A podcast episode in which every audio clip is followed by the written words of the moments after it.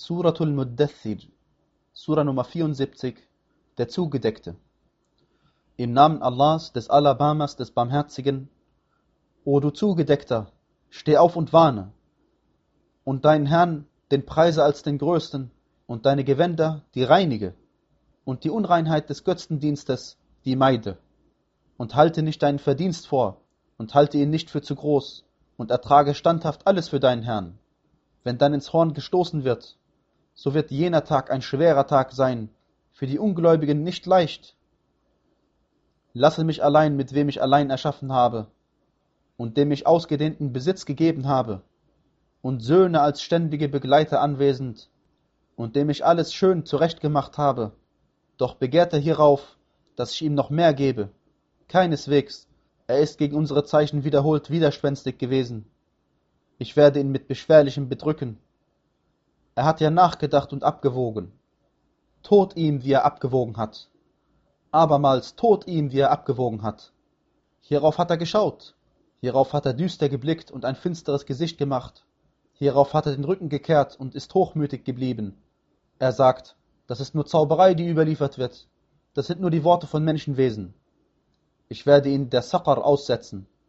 Und was lässt dich wissen, was Saqar ist? Sie lässt nichts übrig und lässt nichts bestehen. Sie verändert die Menschen ganz. Über ihr gibt es neunzehn Wächter. Wir haben als Wächter des Höllenfeuers nur Engel eingesetzt, und wir haben ihre Zahl nur zu einer Versuchung gemacht für diejenigen, die ungläubig sind, damit diejenigen Überzeugung gewinnen, denen die Schrift gegeben wurde, und damit diejenigen, die glauben, an Glauben zunehmen, und damit diejenigen, denen die Schrift gegeben wurde, und auch die Gläubigen nicht zweifeln, und damit diejenigen, in deren Herzen Krankheit ist, und auch die Ungläubigen sagen, was will denn Allah damit als Gleichnis? So lässt Allah in die Irre gehen, wen er will, und leitet recht, wen er will, aber niemand weiß über die Herrscher deines Herrn Bescheid außer ihm, und es ist nur eine Ermahnung für die Menschenwesen.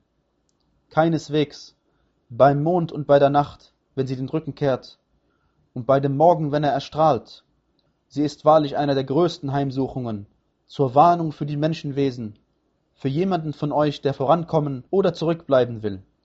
Jede Seele haftet für das, was sie erworben hat, außer den Gefährten von der rechten Seite. Sie werden sich in Gärten befinden, und sie werden einander fragen nach den Übeltätern. Was hat euch ins Saqar geführt?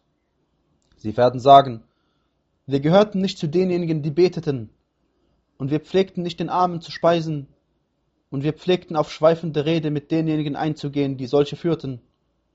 Und wir erklärten stets den Tag des Gerichts für Lüge, bis die Gewissheit zu uns kam. Nun nützt ihnen die Fürsprache derjenigen nicht, die Fürsprache einlegen können. Was ist denn mit ihnen, dass sie sich von der Ermahnung abwenden, als wären sie aufgeschreckte Wildesel, die vor einem Löwen fliehen? Aber nein, jedermann von ihnen will, dass ihm aufgeschlagene Blätter zukommen. Keineswegs, vielmehr fürchten sie nicht das Jenseits. Keineswegs, er ist ja eine Erinnerung, wer nun will, gedenkt seiner. Sie werden aber seiner nicht gedenken, außer dass Allah es will. Ihm gebührt die Gottesfurcht und ihm gebührt die Vergebung.